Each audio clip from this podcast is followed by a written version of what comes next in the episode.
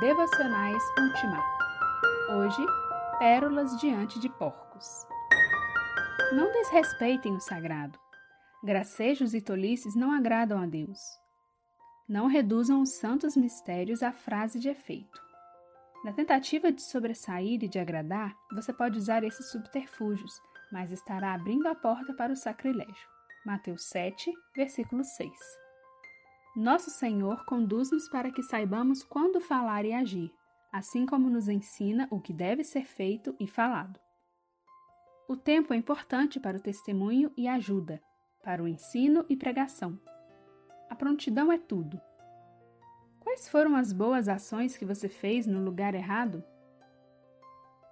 Espírito Santo, dá-me o dom de discernir os corações e ser sensível às necessidades para que, enquanto compartilhe a verdade e a bondade do meu Senhor, eu não provoque rejeição por causa de minha rudeza, nem incentive a irreverência por causa da minha ignorância.